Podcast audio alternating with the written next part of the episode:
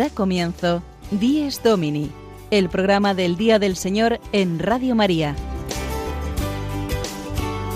Un espacio dirigido por el Padre Mario Ortega.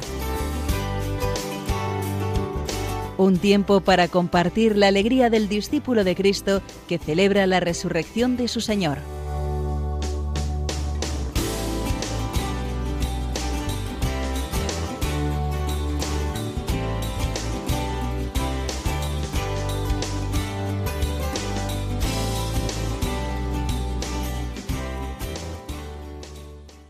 Buenos días amigos oyentes de Dies Domini, bienvenidos una semana más a este espacio del Día del Señor. Hoy cuarto domingo de Cuaresma, domingo letare, que en latín significa alégrate. A la alegría propia de cualquier domingo, que es el principal día de la semana en la vida del cristiano, se suma hoy la cercanía de la celebración anual de la Pascua. La cuaresma ya va muy avanzada y la Iglesia hoy nos invita a mirar con especial alegría la victoria de Cristo sobre el pecado y la muerte. Saludamos en este domingo de la alegría a nuestra querida Cristina Rubio, que tenemos aquí a nuestro lado. Buenos días, Padre Mario y queridos oyentes.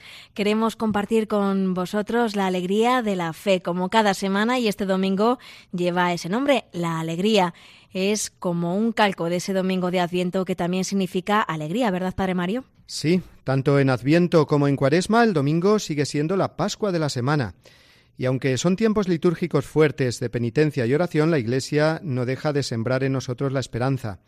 Hoy, como en el tercer domingo de Adviento, tendremos ocasión de ver el color rosa en lugar del morado en los ornamentos litúrgicos. Color rosa que hoy sustituye al morado propio de la cuaresma para significar el júbilo que la Iglesia siente por la proximidad de la Pascua. Pero además, Cristina, el color rosa de este domingo letare tiene un origen histórico muy curioso, ¿no es cierto? Sí, un origen muy original. Este domingo era conocido como Domingo de las Rosas, pues en la antigüedad los cristianos acostumbraban obsequiarse rosas como gesto de comunión fraterna de quienes se preparaban para la Pascua. La rosa significa el aroma de la gracia divina, pero también sus espinas nos recuerdan la pasión del Señor. Ya en el siglo X surgió la tradición de la bendición de la rosa de oro, ocasión en que el Papa eh, en el domingo cuarto de Cuaresma iba en procesión a la Basílica de la Santa Cruz de Jerusalén, llevando en la mano izquierda una rosa de oro que significaba la alegría por la proximidad de la Pascua. Al llegar, obsequiaba con la rosa de oro al prefecto de Roma como signo de bendición y respeto a la autoridad civil. De ahí, entonces, tuvo inicio la costumbre de ofrecer la rosa de oro para personalidades y autoridades que mantenían una buena relación con la Santa Sede, como príncipes, emperadores, emperadores o reyes. En los tiempos modernos, los papas acostumbran remitir este símbolo de afecto personal a santuarios destacados. Por ejemplo, el santuario de Fátima en Portugal recibió una rosa de oro del el Papa Pablo VI en 1965 y la Basílica de Nuestra Señora Aparecida en Brasil recibió otra del Santo Padre Benedicto XVI en 2007. La tercera y última rosa de oro, de nuevo a la Virgen de Fátima, la entregó el Papa Francisco. Lo recordamos eh, bien y eh, lo que no sabíamos quizás eh, es esa conexión que tiene ese obsequio del Papa de la Rosa de Oro con este domingo cuarto de Cuaresma. Pues bien, ya sabemos un poco más sobre este origen histórico del color rosa propio de este domingo. Vamos a pasar ahora a conocer el contenido de nuestro Días Domini de hoy, 11 de marzo, cuarto domingo de Cuaresma.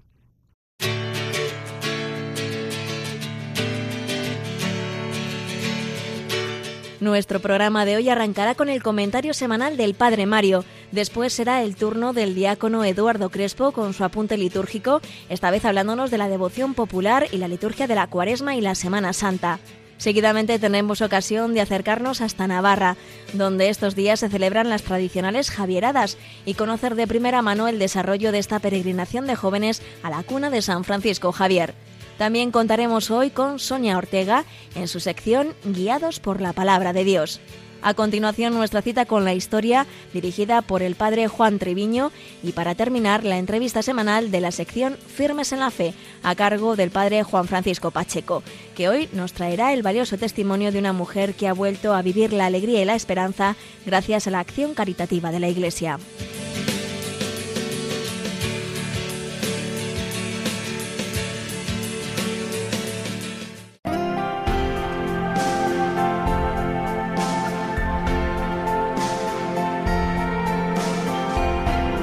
Tengo un amigo sacerdote que además de ser un buen sacerdote es un gran artista, que hace dibujos preciosos y suele poner este su talento artístico al servicio de la evangelización. Pensaba él un día qué imagen crear para hablar del perdón que ofrece Jesús en el sacramento de la confesión. Después de darle muchas vueltas pensó dibujar a Jesús vestido como un sastre, aguja e hilo en mano, remendando un corazón roto, el corazón del pecador que acude a él arrepentido. Le salió preciosa aquella imagen de Jesús remendando el corazón roto y recomponiéndolo así de nuevo. La imagen, publicada en una revista, tuvo mucho éxito. Padre, cuánto me ha gustado el dibujo que ha hecho. Padre, qué tierna la imagen de Jesús cosiendo el corazón roto con el hilo de su misericordia. Estos y otros más eran los comentarios que recibía mi amigo sacerdote.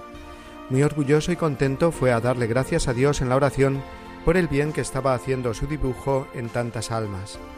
Sin embargo, en la oración sintió como Jesús le decía, A mí, sin embargo, no me gusta ese dibujo que has hecho de mí. El sacerdote pintor, muy contrariado, le dijo, Pero Jesús, ¿por qué no? Si eres tú que remiendas los corazones con tu misericordia, si esta imagen tuya así está haciendo tanto bien a quien la ve. No, le insistía Jesús, a mí no me gusta, porque yo no remiendo el corazón del pecador, sino que cuando viene a mí arrepentido, le doy un corazón completamente nuevo.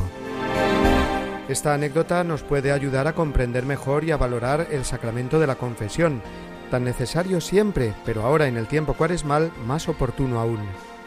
Demasiadas veces experimentamos nuestro corazón roto, confundido por nuestros deseos de cambiar y ser mejores, y ver que nuestra realidad dista mucho de estos deseos. Queremos y no podemos, hacemos el propósito de tener más fe, esperanza y caridad, de alejarnos de ese vicio o pecado habitual, y no lo conseguimos, no podemos con nuestras limitadas fuerzas pero Dios con su ilimitada fuerza sí. Nos ha regalado el sacramento de la confesión como ese momento en el que su infinita misericordia sale personalmente a mi encuentro. Por eso la confesión es individual y ante un sacerdote, ministro de Jesucristo, que me escucha y puede comprender mi situación personal, mi historia concreta. En la confesión me siento acogido y amado personalmente por Dios a través de la Iglesia Madre y Maestra. Ya no es sólo mi miseria la que me aparece como lo único mío. Empiezo a experimentar cuando me confieso de verdad y sinceramente que también la misericordia de Dios es mía, porque Dios me la regala. La confesión es pues una explosión de paz y de vida nueva que se produce cuando se encuentran mi miseria y la misericordia de Dios.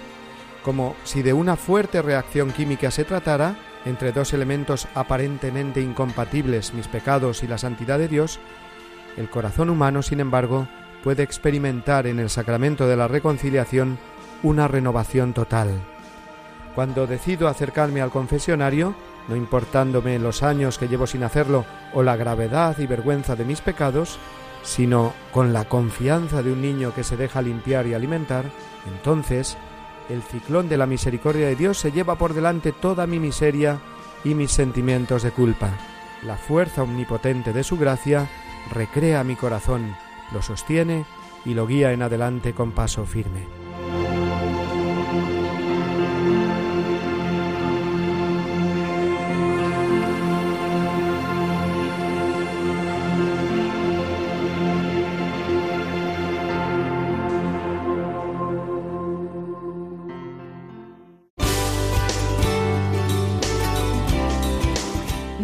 Domini, el programa del Día del Señor en Radio María.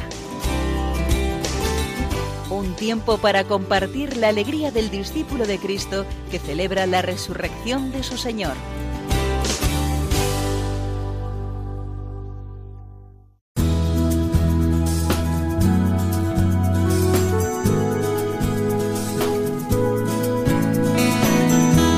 Celebramos nuestra fe el apunte litúrgico semanal a cargo de Eduardo Crespo.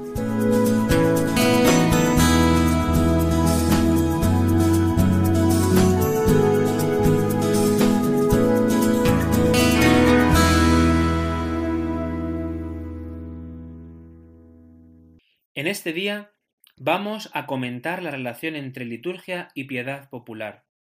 Todos los cristianos bebemos de estas fuentes para conservar, aumentar y celebrar nuestra fe.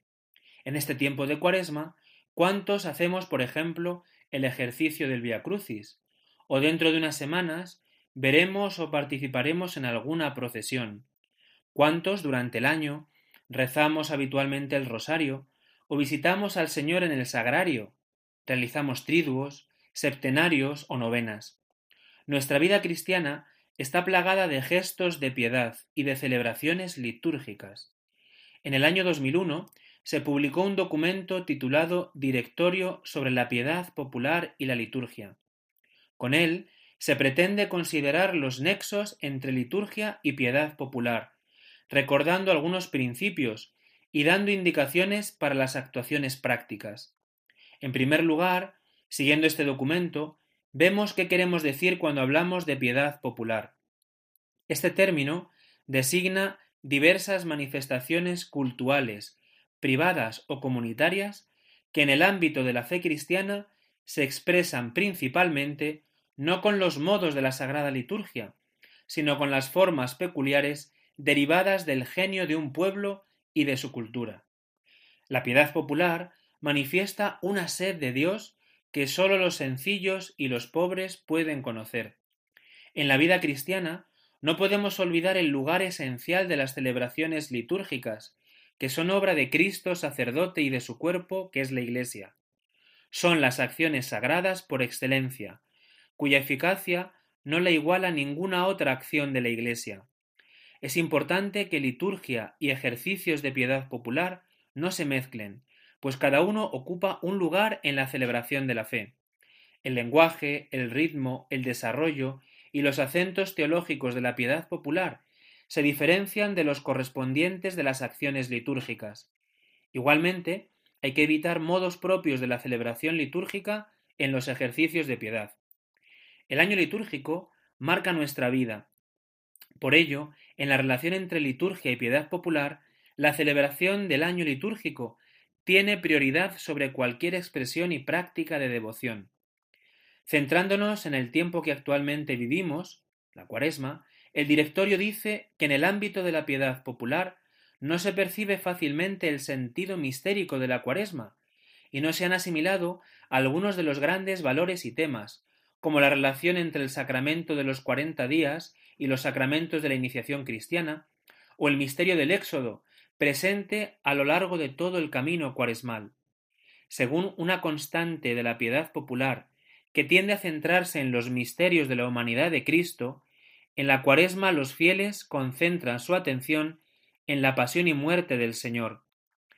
La divergencia que existe entre la concepción litúrgica y la visión popular de la cuaresma no impide que el tiempo de los cuarenta días sea un espacio propicio para una interacción fecunda entre liturgia y piedad popular. Como bien sabemos, la cuaresma acaba en la tarde del jueves santo, con la celebración de la Cena del Señor, comienzo del triduo pascual. En este, el Viernes Santo, dedicado a celebrar la pasión del Señor, es el día por excelencia de la adoración de la cruz. La piedad popular desea anticipar la veneración de la cruz. Por ello, desde una antiquísima tradición, los viernes de Cuaresma nos centramos en la contemplación del crucificado, o le acompañamos en su camino hacia la cruz, con el Via Crucis o con la lectura de los textos evangélicos de la Pasión. Entre otros actos que solo menciono, están ya en la Semana Santa el llevar los ramos o las palmas bendecidas a nuestras casas o lugares de trabajo, no como un amuleto o para alejar los malos espíritus y evitar los daños en las casas y campos, sino como lo que son, un testimonio de la fe en Cristo, Rey mesiánico y en su victoria pascual. Ya en el triduo pascual, la visita al lugar de la reserva el jueves santo. En relación con la celebración litúrgica, el directorio nos recuerda que hay que evitar llamar a este lugar monumento, es decir, sepulcro, pues no es el lugar en el que está Cristo muerto y sepultado, sino Cristo eucarístico, Cristo glorioso. Otros ejercicios son la procesión del Viernes Santo con la imagen de Cristo muerto, o la representación de la pasión de Cristo, que en tantos pueblos de nuestra geografía se realiza, el recuerdo de la Virgen de los Dolores, la hora de la Madre, o la procesión del encuentro del resucitado con su madre, y cómo no, el saludo pascual a la madre del resucitado, el Regina Cheli. Todo ello signo de un profundo amor y devoción del pueblo cristiano. Como decía San Juan Pablo II en un texto recogido al inicio de este directorio al que he hecho referencia, dice, la religiosidad popular tiene su natural culminación en la celebración litúrgica, hacia la cual debe orientarse.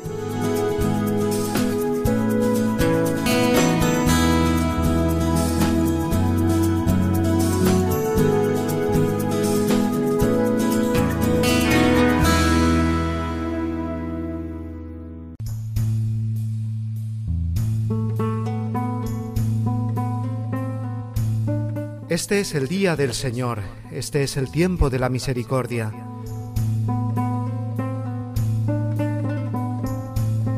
Delante de tus ojos ya no enrojeceremos a causa del antiguo pecado de tu pueblo.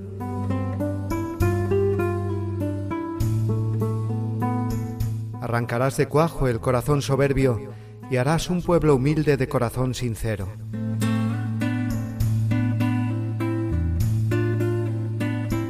Medio de las gentes nos guardas como un resto, para cantar tus obras y adelantar tu reino.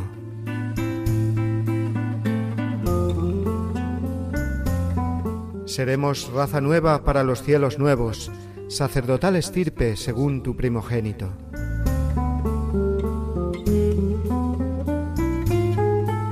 Caerán los opresores y exultarán los siervos, los hijos del oprobio serán tus herederos.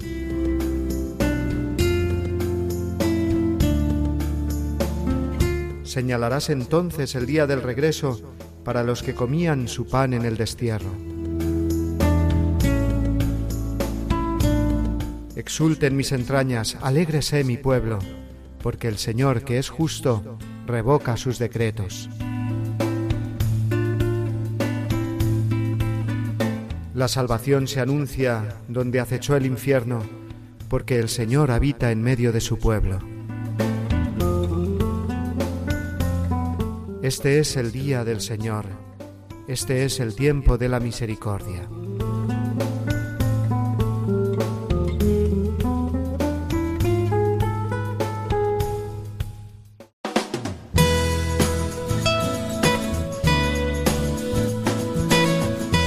Guiados por la palabra de Dios, el momento de asomarnos a la Biblia de la mano de Sonia Ortega.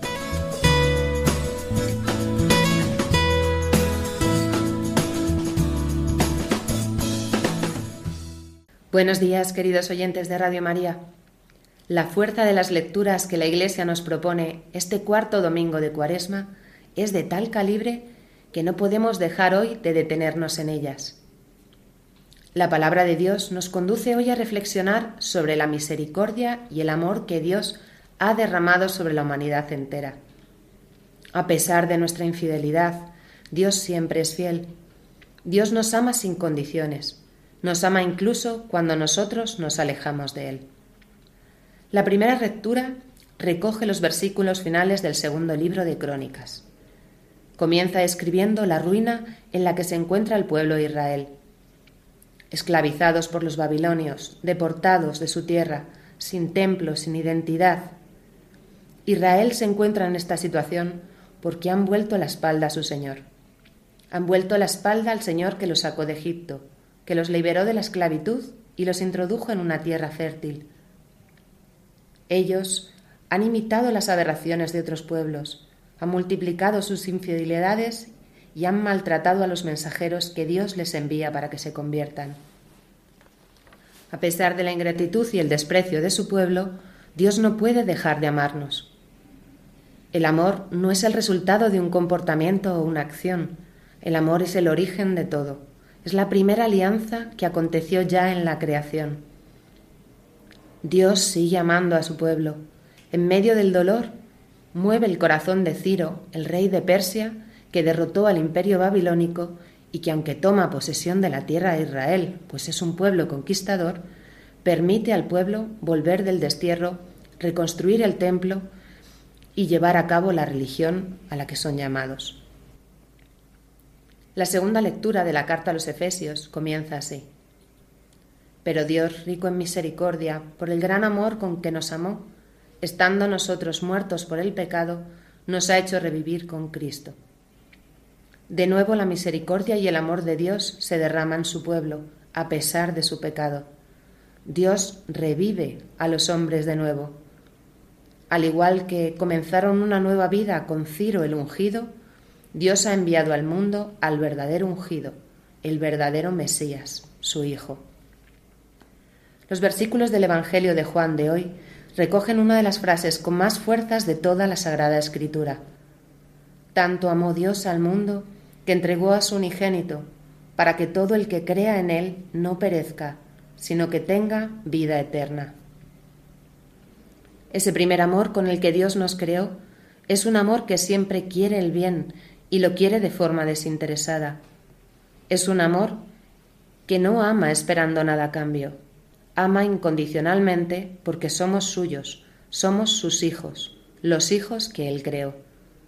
Esto, en cierta medida, es algo que comprendemos bien los padres. Hagan lo que hagan nuestros hijos, no podremos dejar de amarlos. No podremos dejar de amarlos en toda nuestra vida y los amaremos en lo más profundo de nuestro corazón los llevamos tatuados. Pues bien, tan grande es el amor de Dios por nosotros que entregó a su Hijo amado, a su elegido. Lo entregó por nuestro pecado, para que la muerte no tuviera en nosotros la última palabra. Lo entregó para abrirnos a todos los que creamos en Él las puertas de la vida eterna. Tanto nos amó que no dudó en entregarse a sí mismo. Esta es la definitiva alianza de Dios con su pueblo. San Juan, el discípulo amado de Jesús, recoge con maestría en su Evangelio numerosos versículos como este. A diferencia de los demás evangelistas, San Juan refleja con profundidad su testimonio cerca del Señor. No dejemos pasar la oportunidad en esta cuaresma de meditar estos bellísimos textos de su Evangelio.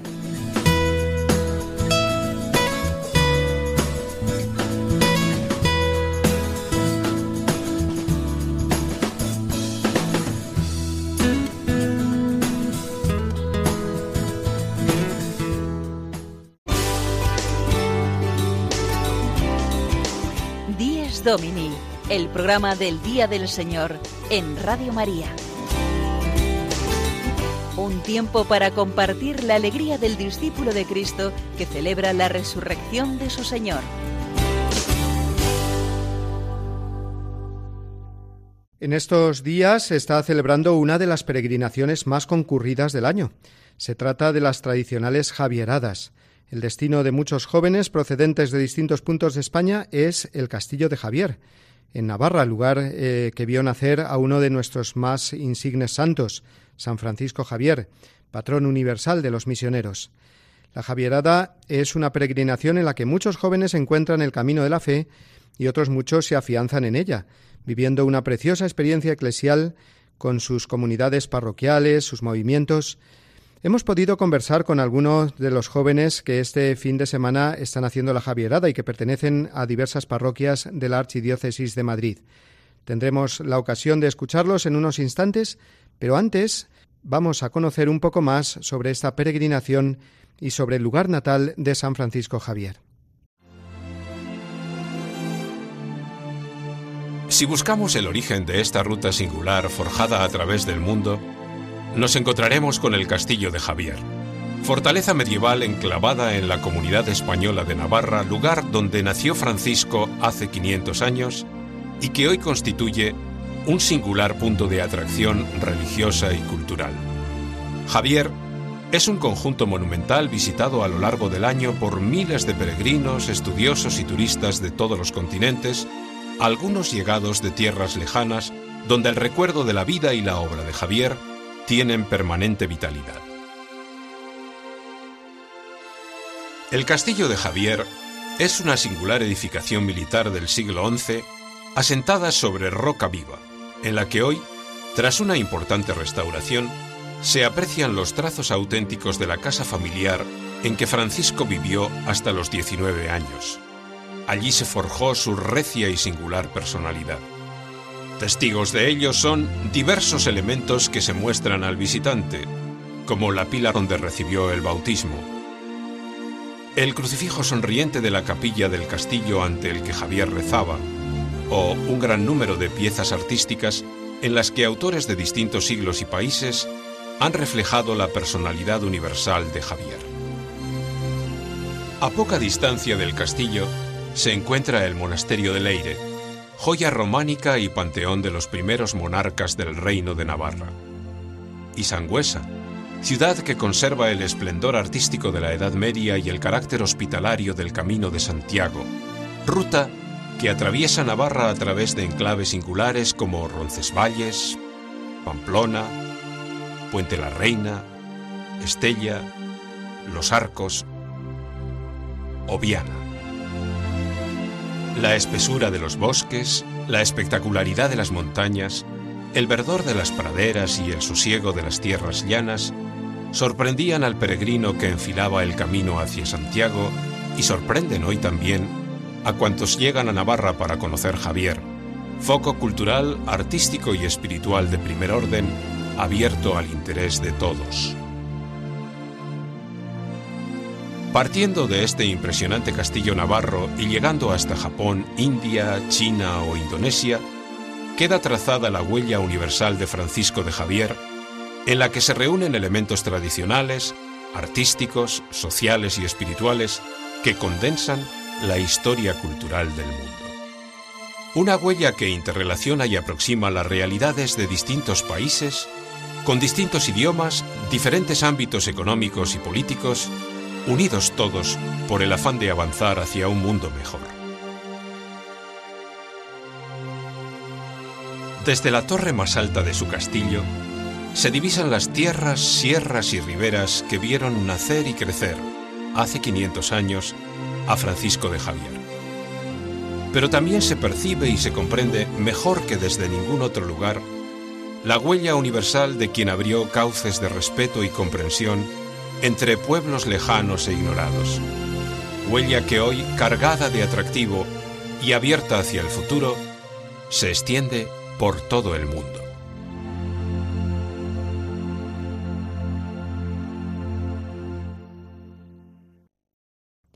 Hemos podido contactar, como ya hemos dicho, con algunos de los jóvenes que están realizando este fin de semana la peregrinación al Castillo de Javier, en Navarra. El padre Mario habló ayer con ellos y ahora compartimos con todos vosotros su testimonio. Tenemos ya al otro lado del teléfono a algunos de los eh, jóvenes, de los 700 jóvenes de la Archidiócesis de Madrid que están participando en las Javieradas. En concreto, tengo a Pablo, eh, un joven eh, conquense, pero que se ha apuntado a esta peregrinación con la diócesis de Madrid. Buenos días, Pablo. Buenos días. Bueno, es tu primera Javierada. Cuéntanos un poco el ambiente que estáis viviendo por allí. Sí, sí, es la primera vez que vengo. Oh, está súper chulo. Hay un montón de jóvenes que caminado todos hacia el mismo destino. Muy buen ambiente, mucho rezo. No sé, la alegría de la fe, en definitiva. Muy bien, Pablo. ¿Qué destacarías de la convivencia de estos días? ¿Qué es lo que más te ha llamado la atención? No sé, el ambiente, que es muy natural, muy, muy sano, muy alegre. No sé, todo, sobre todo eso, el ambiente sobre todo que hay. Muy bien. Bueno, y a Fátima, que la tienes ahí al lado, la saludamos ya. Buenos días, Fátima. Hola. Hola, Fátima. Cuéntanos a qué parroquia perteneces y cómo es que te has animado a ir a la Javierada. Bueno, yo no pertenezco a ninguna parroquia, pero supongo que voy a la del Espíritu Santo, la más común, o sea que... Y en la Javierada fue muy bien, estamos aquí rodeados de muchísima gente, ciento y pico, eh, de Caná y de, bueno, del Colegio Aquinas. Muy bien, Fátima. ¿Y cómo ves tú que esta Javierada o el ejemplo de San Francisco Javier como uno de los santos más grandes españoles te está sirviendo para descubrir a Cristo en tu fe? Pues, a ver, sinceramente a mí lo que más me sorprende es que, bueno, me, identifico mucho con él porque eh, es verdad que Dios consigue que, dejemos todo lo que nos ata al mundo. Y, y pues el Señor nos pone en nuestro corazón nuevas cosas y lo que, no sé, lo que tenemos que amar nuevamente y lo que tenemos que dejar atrás. Y pues eso es lo que hizo pues este gran santo, que lo dejó todo por servir a los demás y, y no sé, yo creo que quiero que sea mi nuevo propósito, servir a los demás, ya no ser solo yo buena persona, sino servir. Muy bien, Fátima. Y también contigo está ahí eh, Felipe, ¿verdad? Buenos días, Felipe. Hola, buenos días. Hola, Felipe, ¿qué tal? No sé si también para ti será la primera Javierada en la que participas o ya ha sido más años. Es la octava que participo ya. O sea, que ahora hablamos con todo un veterano. Entonces, eh, Felipe, del lema de este año con respecto a la Javierada, que es eh, la frase del Evangelio, la pregunta de Jesús a sus primeros discípulos, ¿qué buscáis? ¿Qué crees tú, Felipe, que buscan los jóvenes, que buscáis los jóvenes yendo a esta Javierada? Pues yo creo que los jóvenes buscan algo distinto a lo que la sociedad hoy en día les, les da, que es conseguir todo inmediatamente, eh, pues ahora en la sociedad de hoy en día todo lo consigues con un clic. O sea, que te quieres ver una peli, pues te metes en el ordenador y ves una peli. Que quieres unos zapatos, pues te metes en, en internet y compras los zapatos y en esto es, pues, ves el espíritu de sacrificio, durante el camino vas viendo lo que, lo que cuesta llegar y con, pues bueno, con la lluvia y demás que puede, que puede caernos, pues, o sea, yo creo que los jóvenes buscan eso, ¿no? En plan, ver que las cosas cuestan y encontrarse a, a ellos mismos eh, a través de Dios. Muy bien, Felipe. Pues eh, muchas gracias a los tres que nos habéis hecho un poco más presente la Javierada de este año a todos los oyentes de Radio María en toda España. Con vosotros también hay varios sacerdotes eh, que os acompañan. En concreto, tenemos con nosotros hoy a Rafael Navarrete, vicario parroquial de la parroquia de Santa María de Caná, en Pozuelo.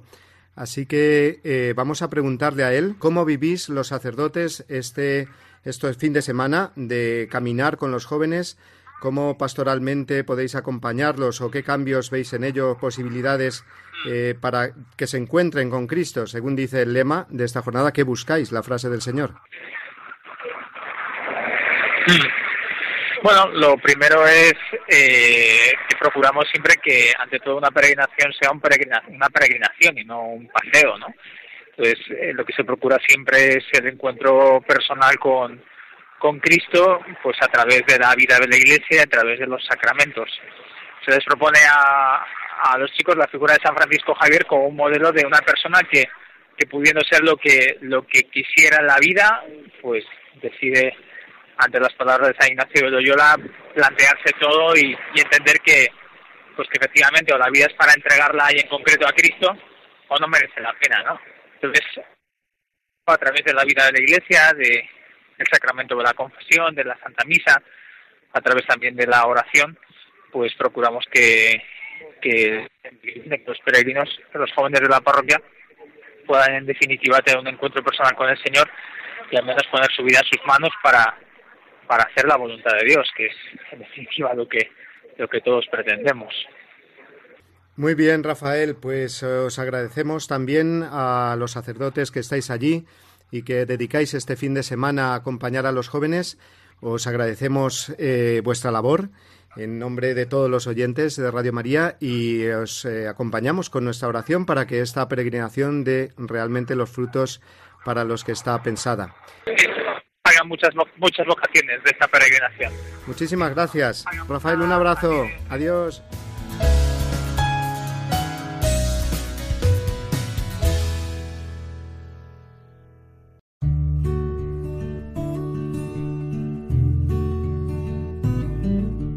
Participación en la celebración común de la Eucaristía Dominical es un testimonio de pertenencia y fidelidad a Cristo y a su Iglesia. Los fieles proclaman así su comunión en la fe y la caridad testimonian a la vez la santidad de Dios y su esperanza de la salvación. Se reconfortan mutuamente guiados por el Espíritu Santo. Catecismo de la Iglesia Católica, número 2182.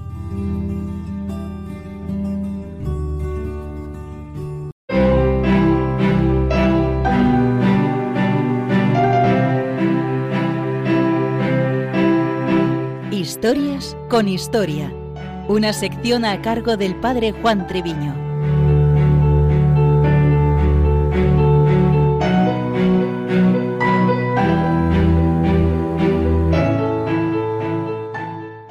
En este cuarto domingo de Cuaresma vamos avanzando hacia la Pascua del Señor.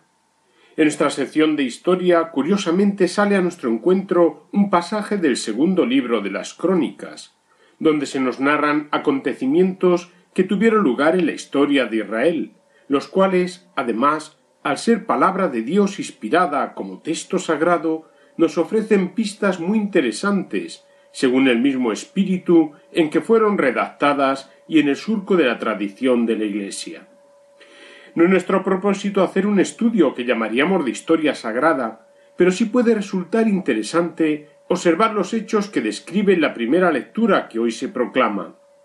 A grandes rasgos, recordamos que el pueblo de Dios, fundado sobre la fe de Abraham, fue avanzando hasta la llegada del Mesías esperado. Este es para nosotros los creyentes Jesús de Nazaret. Desde más o menos unos mil ochocientos años antes de Jesucristo, la historia del pueblo de Israel fue pasando por varias etapas la época patriarcal, la esclavitud en Egipto y la liberación con Moisés, la entrada y conquista de la tierra prometida en tiempos de Josué y los jueces, la época de los reyes, el cisma político y religioso y los profetas, el destierro en Babilonia y finalmente la vuelta del destierro y el judaísmo bajo el dominio de los persas, griegos y romanos. Los libros de las crónicas forman parte de los considerados libros históricos de la Sagrada Escritura. En el día de hoy refieren, a grandes rasgos, hechos que pasamos a resumir y que se centran muy especialmente en la ciudad de Jerusalén. En el año 598 a.C., Nabucodonosor, rey de Babilonia, cercó a Jerusalén y el rey Joaquín se rindió en marzo del 597. Se llevaron los tesoros del palacio y del templo, y al rey Joaquín como prisionero. Como se decía, rey vasallo puesto al cuidado de la ciudad, intentó aliarse con los egipcios, las tropas de Babilonia conquistaron la ciudad tras dos años de asedio, el año 587 a.C. Todo fue arrasado y la ciudad quedó desierta sólo permanecieron en pie las sólidas murallas o cimientos de edificaciones. En el año 539 a.C., Ciro, rey de Medos y Persas, conquista a su vez Babilonia y permite a los judíos volver a su tierra. No todos vuelven, nace la diáspora, que organiza su vida religiosa en torno a la sinagoga, es decir, el lugar donde se reúnen los judíos para orar y enseñar la ley. En el 527 a.C., una expedición de regreso se encontró la ciudad en ruinas y la animaron a reconstruir algunas viviendas. Ya en el 521 a.C., con el rey Darío de Persia, un grupo mayor de deportados comenzaron a reconstruir el templo y se van dando pasos para que un judío de la corte, Nehemías, obtenga el título de gobernador de Judá y pueda mandar a dirigentes y jefes de los bosques que ayudasen en la reconstrucción. Jerusalén contaría con unos cinco mil habitantes. A lo largo de ese siglo, ya hacia el 428 a.C., se dan pasos de una reconstrucción más religiosa, con Esdras, sacerdote y escriba, que restaura el culto del templo en Jerusalén, con el altar de los holocaustos, el altar del incienso la mesa de las ofrendas y el candelabro de los siete brazos. En el santo de los santos se puso el propiciatorio, una mesa revestida de oro sobre la que estaban los querubines que cubrían el arca. Estos datos históricos ayudan a una lectura creyente. El mismo libro de las crónicas sugiere, en una interpretación teológica, que el destierro vino a ser un castigo saludable para la purificación del pueblo. Por otra parte, nunca faltaban la fe, mantenida por la ley y los profetas, según Dios iba enviando y actuando en la historia. En nuestros días, de parte de los hombres, vemos que las cosas pueden parecer semejantes. Vemos deportaciones, refugiados, guerras, desplazamientos humanos. Contamos, eso sí, con la gran novedad de la venida de Jesucristo, capaz de dar sentido a todo como el centro de la historia. Como solemos hacer, apuntamos algunas consideraciones prácticas. Una primera pudiera ser al hilo de la palabra de Dios la cuenta de la importancia de la historia sagrada. Hoy hay abundantísimo material en este sentido. Es cierto que no tendremos que ser generalmente grandes especialistas, pero sí poder transmitir esos elementos incluso culturales, que fue el destierro de Babilonia, que era el templo de Jerusalén. En segundo lugar, aprender a hacer una lectura creyente de la historia al hilo de la Sagrada Escritura. Es muy revelador cómo hay procesos similares a lo largo del tiempo. ¿Qué dice Dios ante las injusticias, ante las pruebas o adversidades, ante gobernantes perseguidores o favorecedores del pueblo de Dios? En un mundo globalizado vemos procesos semejantes, guerras, desplazamientos, la situación actual en Tierra Santa. En tercer lugar, aplicar la llamada de Dios en mi implicación actual, en mi vida, animar en la esperanza, ejercer voluntariado ante problemas, reconstruir ruinas físicas o morales, como no, la actitud orante para pedir al Señor de la historia. Seguro que ante Jesucristo que hoy se nos presenta como la vida, encontraremos muchas luces que acompañen nuestras historias. Santo Domingo en nuestra peregrinación cuaresmal.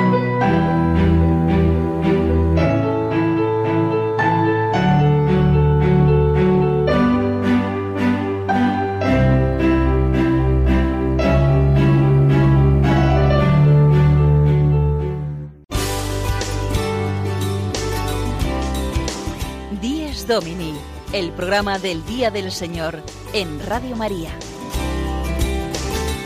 Un tiempo para compartir la alegría del discípulo de Cristo que celebra la resurrección de su Señor.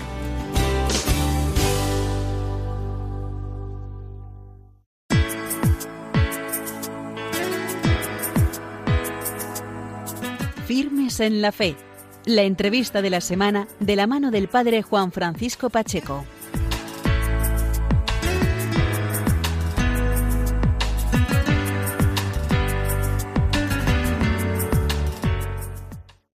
Buenos días amigos de Radio María, bienvenidos un domingo más a esta sección Afirmes en la Fe. En este tiempo de cuaresma es ineludible hablar de la misericordia, hablar también de las obras de misericordia.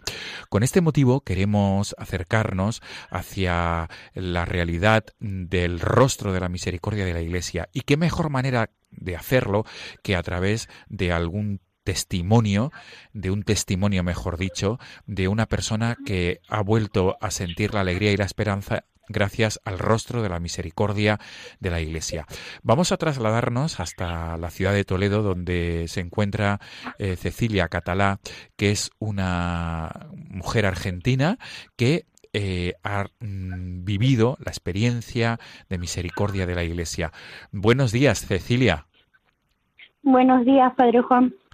Cecilia, has experimentado la misericordia, el rostro de la misericordia de nuestra Madre Iglesia. Cecilia, eh, un poquito, mm, resumiendo, ¿cómo ha sido tu vida hasta llegar a Toledo? Resumiendo, ¿cómo ha sido mi vida de llegar a Toledo? Fui mamá a los 18 años, mamá soltera, siempre luché, siempre trabajé por salir adelante. Mi hija es una hermosa mujer que también es mamá soltera. Y hasta llegar a Toledo pasamos situaciones no muy buenas, porque en mi país no, no se vive muy bien, que digamos. Cecilia, entonces en esta tesitura llegas, sales de Argentina y llegas a España. ¿Y cómo te encuentras, eh, cómo llegas a Toledo y cómo empiezas a, a, relacionarte con la institución de la Iglesia que es Caritas? Eh, yo llegué a Toledo por eh, aconsejada, que le doy gracias a Dios, me aconsejaron bien llegar aquí y me encuentro con la, con la Madre Iglesia porque después de estar un par de días en Toledo, gasté el único dinero que tenía y me vi un día domingo sentada en una plaza a las 2 de la tarde sin tener para comer y sin tener dónde pasar la noche con mi hija y con la pequeña. Y una vecina me mandó a hablar con el padre Don Jesús, el de la iglesia de Santiago en Puerta Bisagra y él me dijo que esperara un par de horas que él iba a tratar de solucionarme el problema y así fue. me mandó a comer a un albergue y en el albergue me mandaron a dormir a un hostal y ahí conocí al padre don José María de Cáritas. Sí, y a partir de ahí, digamos, Cecilia, que comienza tu trato, tu relación con Caritas, ¿verdad?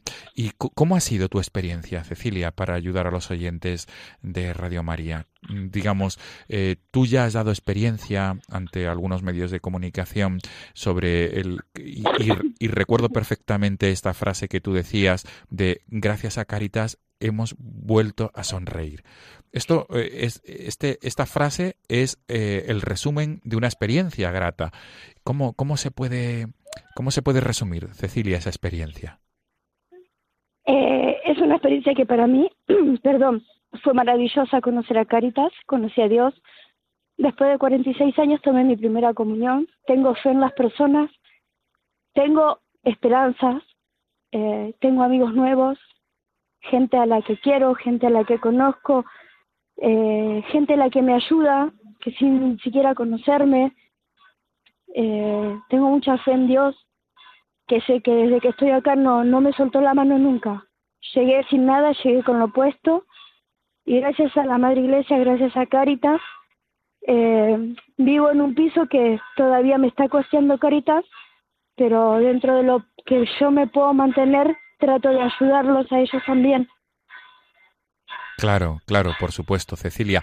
Y Cecilia, em, eh, tú vienes con tu hija y digamos que, eh, como bien has dicho, después de unos años mm, recibes tú mm, el sacramento de la Eucaristía. De mi primera comunión, lo recibí en un día muy especial porque era el día del inmigrante y quien me dio mi primera comunión fue don Braulio, el arzobispo de Toledo que fue quien también bendijo mi anillo de comunión y que es una persona que me brinda una paz increíble. Es, tiene paz eh, don Braulio y bueno, toda la gente, toda la gente buena que encontré acá es la que me está ayudando a salir adelante día a día. Por eso digo, estoy empezando a sonreír nuevamente. Qué bueno, Cecilia. ¿Y algún mensaje concreto, Cecilia, Cecilia Catalá, para los oyentes de Radio María esta mañana de domingo, eh, de este domingo de Cuaresma? ¿Cuál, es, ¿Cuál sería tu mensaje a todos aquellos eh, que, que, no conocen realmente la realidad de Caritas y sobre todo cuál es tu mensaje desde tu experiencia de fe, porque no solamente Caritas a ti te ha ayudado en lo material, sino que también te ha ayudado en lo espiritual, como bien has dicho. Gracias a, esta, a este trato con Caritas has vuelto ¿no? a practicar los sacramentos. Sí, mi mensaje es fe, fe, esperanza, luchar no darse por rendido, porque cuando yo me vi en el fondo del pozo, solo la fe Dios me sacó adelante. Y las personas de Carita, que siempre tuvieron una palabra de aliento hacia mí, y la ayuda que ellos brindan no solo es alimentos, es dinero cuando uno lo necesita, sino es acompañamiento, esperanza, esa palabra justa que te dicen, no te rindas que estamos contigo, eso, fe, demasiada fe. Qué bueno. Cecilia Catalá, mil gracias por atendernos en esta mañana de este cuarto domingo de Cuaresma y sobre todo gracias por tu mensaje de esperanza. Cecilia, para terminar, eh, no quisiera olvidarme de otras personas que puedan estar en la misma situación en la cual tú has pasado. ¿Cuál es tu mensaje para ellos?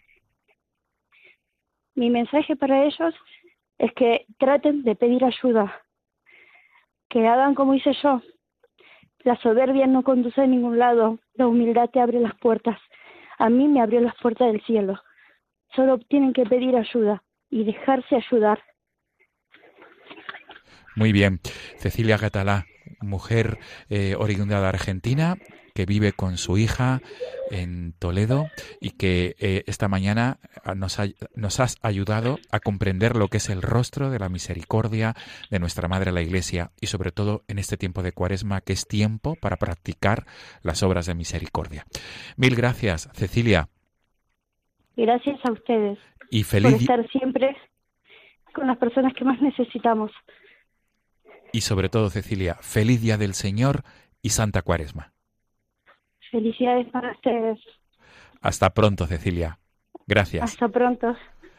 Amigos de Radio María, nos despedimos y nos volvemos a encontrar el próximo domingo, quinto domingo de Cuaresma. Hasta entonces, un abrazo.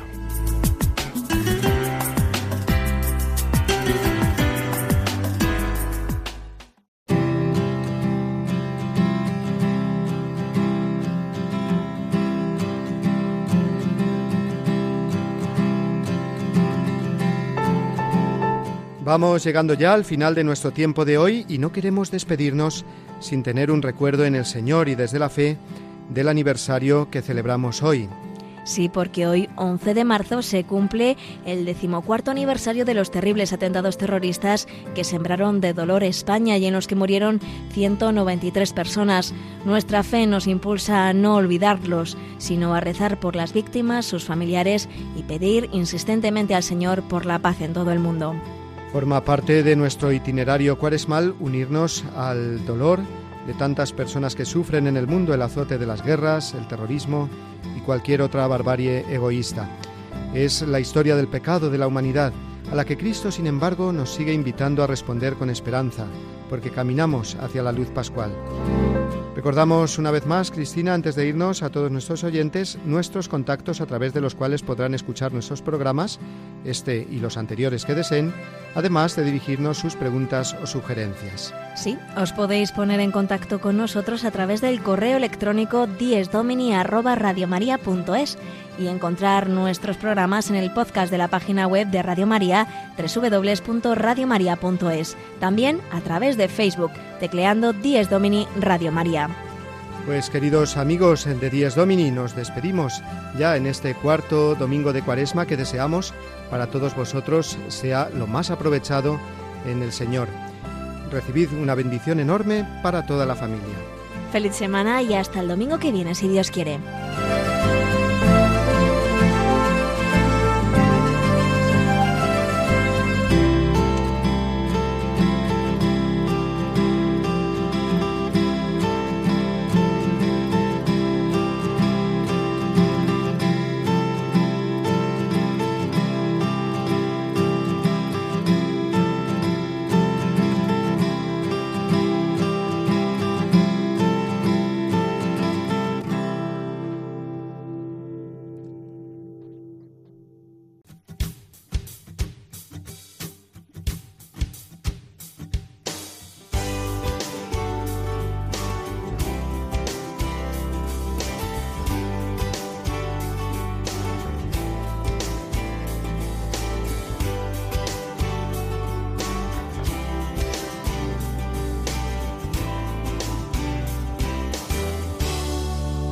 Y así termina Dies Domini, el programa del Día del Señor en Radio María.